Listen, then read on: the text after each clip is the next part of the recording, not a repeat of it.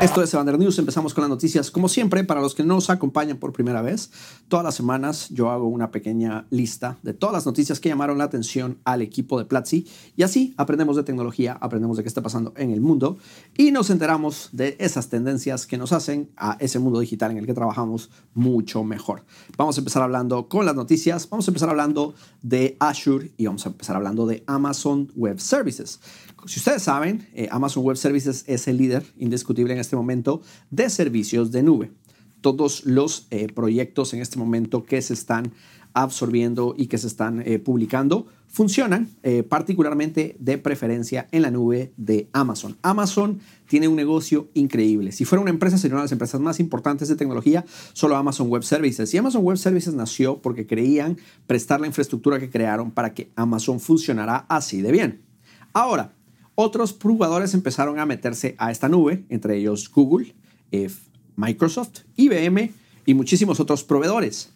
Azure, que es la nube particularmente de Microsoft, ha estado funcionando muy bien, particularmente con tres tipos de proyectos. El primero tiene que ver con todo el retail. Nadie va a querer tener, si, si eres una tienda de e-commerce, no quieres estar en la nube de Amazon, quieres estar en tu propia nube. Entonces Azure ahí tuvo una oportunidad muy grande. Segundo, Azure está funcionando muy bien con clientes corporativos porque Microsoft es una máquina de B2B y sabe venderle muy bien a clientes corporativos. Y tercero, con gobierno. Microsoft tiene muy buen compliance y muy buenas relaciones también con gobierno. Así que esto definitivamente está haciendo que eh, Azure siga creciendo. Uno de los casos más importantes que tuvimos fue con un contrato que estuvo haciendo el gobierno federal de Estados Unidos, donde salen de Amazon y se van hacia Azure.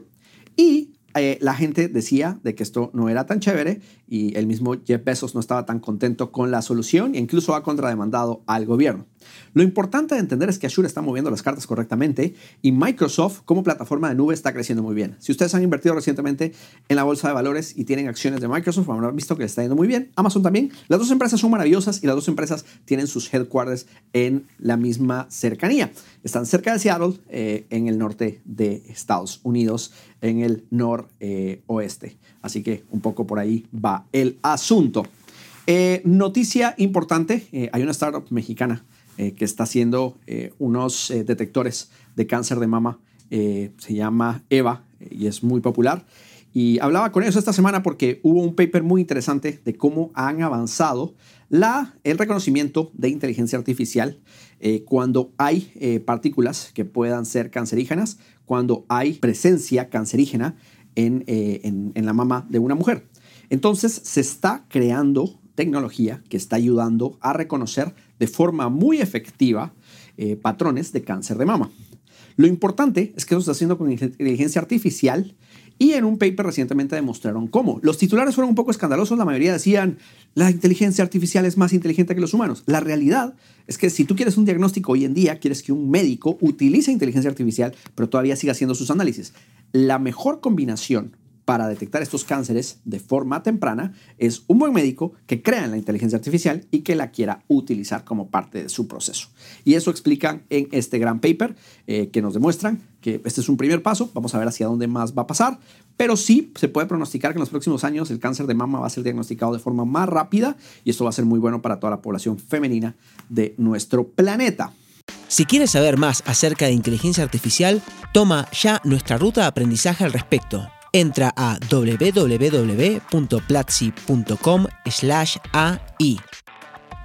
Vamos a hablar de SoftBank. SoftBank esta semana se volvió popular porque Axios hizo un reporte donde hablaba que no están honrando los term sheets. Term sheets es cuando, un, eh, con una, cuando una firma de capital de inversión te da un papel que dice voy a invertir en tu empresa y te da los términos. Y supuestamente con esto ya hay un compromiso firmado de que esto va a suceder. SoftBank se ha bajado varias veces de ello. Y este no es el único problema hay otro problema con otra de sus empresas que hoy en día es el punto de lanza de SoftBank. SoftBank invirtió en Uber y a Uber no le fue muy bien en la salida a su bolsa. Invirtió en WeWork, que nunca logró salir a la bolsa.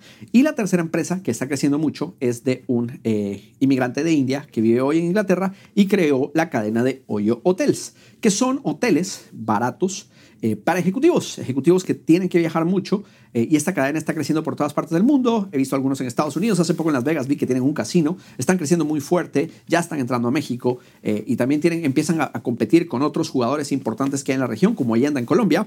Y lo importante es que Hoyo no está haciendo las cosas muy bien y empieza a tener estos artículos que empiezan a predecir que la empresa está jugándole feo a los empleados, que hay mucho desmadre, que hay mucho desorden, que hay mucha presión no bien manejada. Entonces vamos a ver qué pasa, pero definitivamente la presión de SoftBank se siente y hoy, que hoy es como la próxima gran, el próximo gran unicornio que promete SoftBank podría no ser tan maravilloso como ellos están contando. Vamos a seguir pendientes de la noticia y también vamos a ver cómo Hoyo hace su entrada a Latinoamérica con muy buen capital en este momento. Eh, empezó el año 2020, y no sé si recuerdan, pero hace 20 años, eh, cuando llegamos al año 2000, creímos que el mundo se iba a acabar, que el bug del año 2000 iba a ser peligroso. Algo importante es que mucha gente se burla de que nunca pasó nada, entonces que el bug no era cierto. Y esto es terrible porque básicamente es burlarse del trabajo de miles de desarrolladores que trabajaron largas horas para curar este bug. No pasó nada porque mucha gente trabajó para curar ese bug, porque no lo tomamos personal, porque los geeks dijeron, este es un error en código, pero lo vamos a corregir. Sin embargo, algunos geeks, algunos desarrolladores no hicieron tan buen trabajo y particularmente lo único que hicieron es, ok, eh, vamos a reiniciar y vamos a pasar el bug para cuando sea el año 2020. Así que, por ejemplo, los parquímetros de Nueva York dejaron de funcionar eh, la semana pasada, que llegó al año 2020, porque parece que se reinició hacia 1900 eh, y entonces eh, no estaban funcionando, no estaban funcionando los tiempos, no estaban funcionando los horarios. Súper interesante cómo para muchos eh, simplemente compraron 20 años de tiempo y dijeron, esto que lo arregle alguien más ya no va a ser mi problema, me habré retirado para aquel entonces y llegó la fecha. Así que estos bugs de tiempo son todavía súper considerables y ver cómo seguimos sufriendo con ellos. Vamos a ver cuál va a ser el próximo año donde lo pasen. Estoy seguro que alguien lo va a pasar para el 2100 o algo por el estilo. Eh, quinta noticia que les tengo hoy tiene que ver con Nakamoto. No sé si recuerdan de Michael Arrington. Michael Arrington creó TechCrunch. TechCrunch se volvió una publicación gigantesca y esta semana Michael Arrington avisa que nace Nakamoto, eh, lo cual volvió polémico el asunto porque este muchacho tiene fans y gente en contra. Eh, Nakamoto, Satoshi Nakamoto, es el creador de, de Bitcoin y Nakamoto.com va a ser un nuevo medio que va a cubrir Bitcoin. Hay otros más, Coindesk, por ejemplo, eh, que hace muy buen trabajo para, para cubrir eh, los medios relacionados con todo lo que tiene que ver con cripto. Pero lo importante es que Nakamoto nace con grandes celebridades del mundo hablando sobre Bitcoin. Esta semana, eh, Brian, el fundador de Coinbase, publicó un artículo sobre lo que va a pasar en, los próximos, en la próxima década sobre Bitcoin y habla un poco de DeFi, habla un poco de cómo más de un billón de personas van a hacer transacciones con cripto. Hay muy buenas predicciones, les recomiendo muchísimo.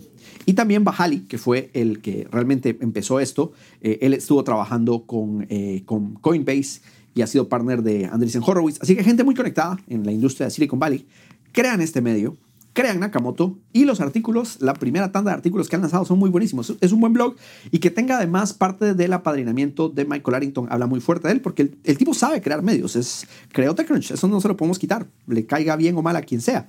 Y hay una crítica muy fuerte porque están usando el nombre de Nakamoto, bla, bla, bla. No importa, señores, bitcoin.com no tiene nada que ver con el proyecto de Bitcoin. Alguien compró el dominio. Alguien consiguió el dominio Nakamoto, está comprando esto, está creando un medio, está bien los haters are gonna hate, así es como funcionan los medios. Y entiendo muchas de las críticas, pero lo que yo me quedo es que hay un nuevo medio dedicado a cripto, para los que nos fascina, y está muy bueno. Tiene muy buenos artículos. Léanlo. Nakamoto.com, súper recomendado. Gran medio. Qué buena forma de empezar el año. Miren las predicciones de eh, Brian eh, Armstrong, que puso por ahí, eh, el fundador de Coinbase. Blockchain, Bitcoin. Sí, tú puedes aprender más acerca de esto. Entra ya a www.platzi.com slash blockchain y aprende acerca de esta gran tecnología.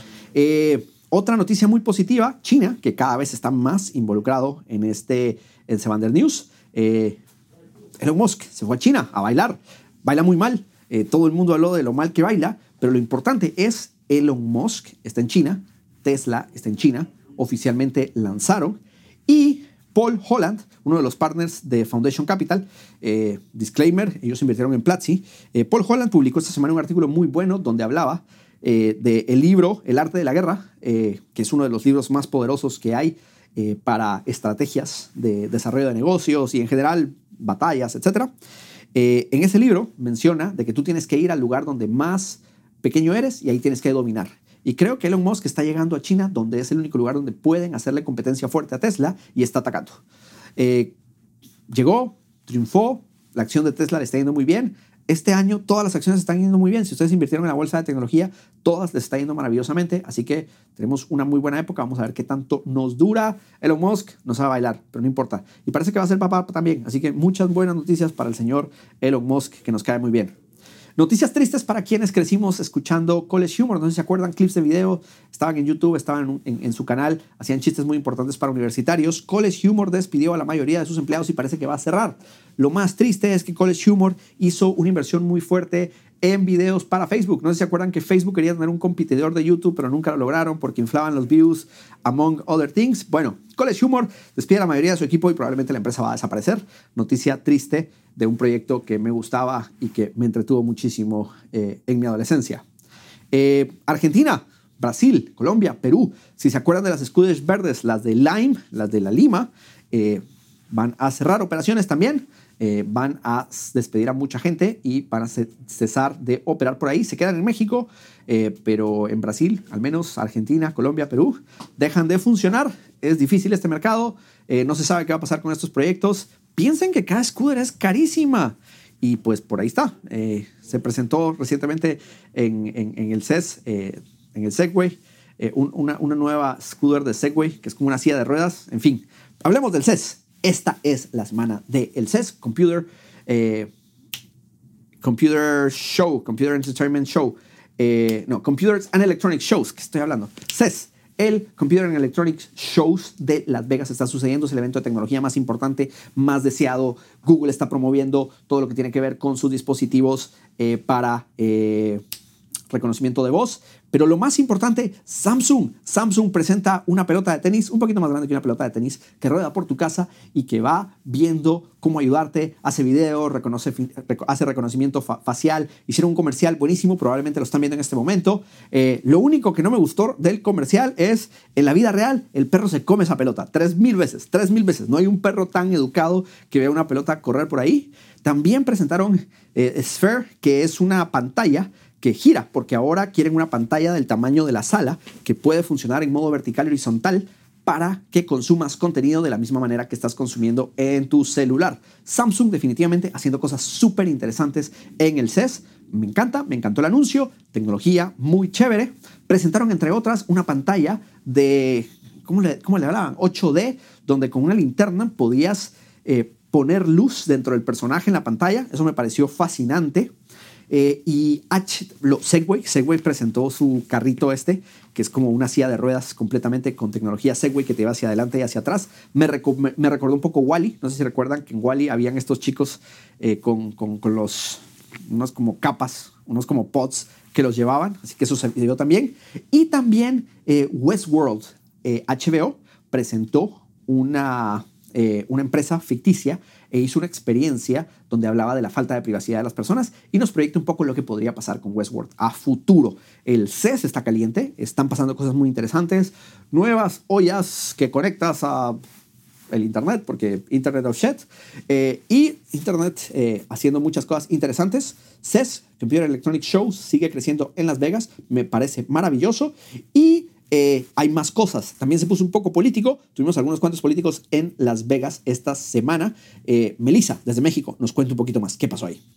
Muchas gracias, Chris. Muy interesante todo lo que se presentó en el CES. Yo ya quiero tener esa televisión. No sé qué tan cara vaya a estar, pero será una nueva experiencia para consumir ciertos contenidos. Y sí, como comentabas, hubo cierta parte de política en el CES y es que hubo una polémica desde que se anunció que Ivanka Trump iba a estar eh, en un keynote sobre empleos del futuro, eh, porque creían que había más mujeres capaces y con más background tecnológico que podían tener esa charla, pero al final por temas políticos se decidió que Ivanka iba a ser la que iba a dar esto. Entonces desde la planeación hubo, hubo polémica y después cuando dio la conferencia también hubo ciertas cosas que no le gustaron a las personas de la industria, porque una de sus principales propuestas era tener una clase de LinkedIn estandarizado para eh, proponer y tener tus habilidades en cuanto al tema laboral. Entonces también decía que otra propuesta era tener push notifications y que tu certificado de secundaria o de universidad pudiera estar desde tu celular para que cuando fueras a pedir empleo lo pudieran comprobar en ese momento y no tuvieran que llamar por teléfono a, ciertas instituciones.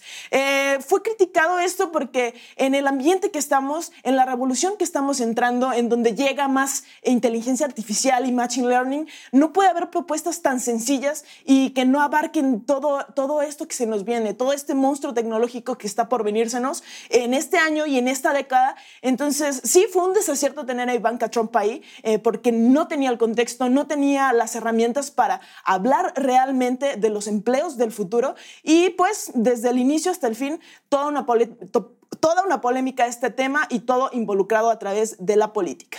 Mi segunda noticia es sobre Facebook. Seguimos con temas políticos y Facebook siempre eh, al frente de estas decisiones, de estas malas decisiones, creería yo, porque no limitará sus anuncios políticos. Dijo que sí, que va a sacar una herramienta de transparencia, pero para mí eso no es suficiente. Con todo lo que hemos visto y toda la polémica que ha tenido Facebook en cuanto a nuestros datos y el manejo de nuestros datos, con solo una herramienta de transparencia, creo que no se arregla eh, todo el problema que tienen. Quieren poner un parchecito solo ahí a ese tema.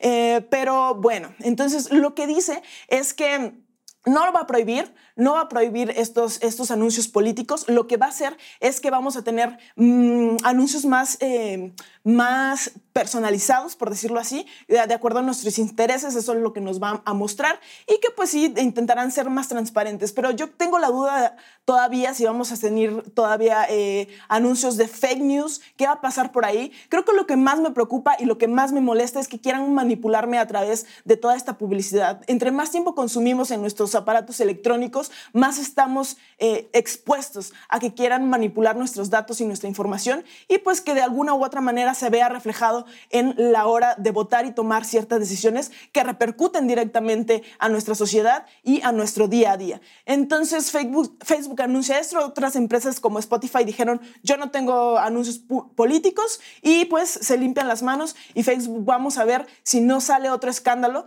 Eh, recordemos lo de Cambridge Analytica y que apenas eh, salió más información que es más grave de lo que pensábamos. Entonces, más de 46 países utilizaron esta cierta información, esta, este, mm, este leak de información para manipularnos. Entonces, vamos a ver qué más sigue ahí con Facebook y que ojalá que no siga habiendo este mal uso de nuestros datos y de nuestra información, porque esto me hace sentir de una manera muy rara que no quiero que me sigan manipulando.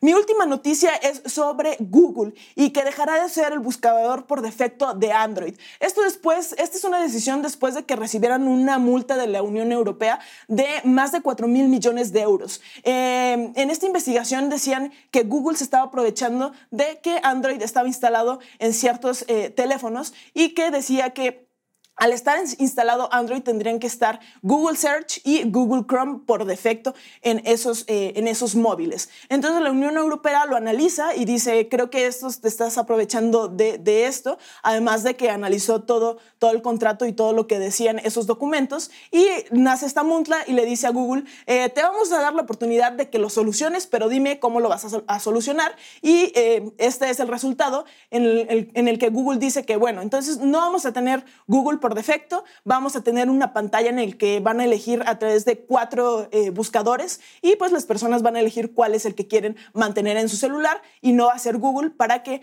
pues no se sigan presentando estos problemas que mencionaba la Unión Europea. Esto va a funcionar por el momento en Europa porque pues de ahí salió toda esta todo este tema, pero va a ser muy interesante cuando todo eso llegue a América. Entonces, pues sí, es una buena jugada de Google porque vamos a ver en el futuro si no se vienen más demandas eh, de empresas de monopolios, como lo vimos con Facebook, estas demandas por monopolios que están acaparando cada vez más mercado y el mismo mercado, y va a ser una década bastante interesante en, en ese tema de los monopolios. Hay cosas todavía más importantes sucediendo dentro de Platzi Live. Sucede todas las semanas, todos los jueves en vivo, pero no solo eso. Platzi tiene un montón de contenidos, cursos, clases, tutoriales y un montón de información que puede ser súper útil para ti. Ve a platzi.com, diagonal agenda y sigue el próximo streaming en vivo. Gracias por ser parte de este podcast. Si te gustó, compártelo en tus redes sociales y escríbenos tus comentarios con el hashtag Platzi Podcast. Platzi Podcast.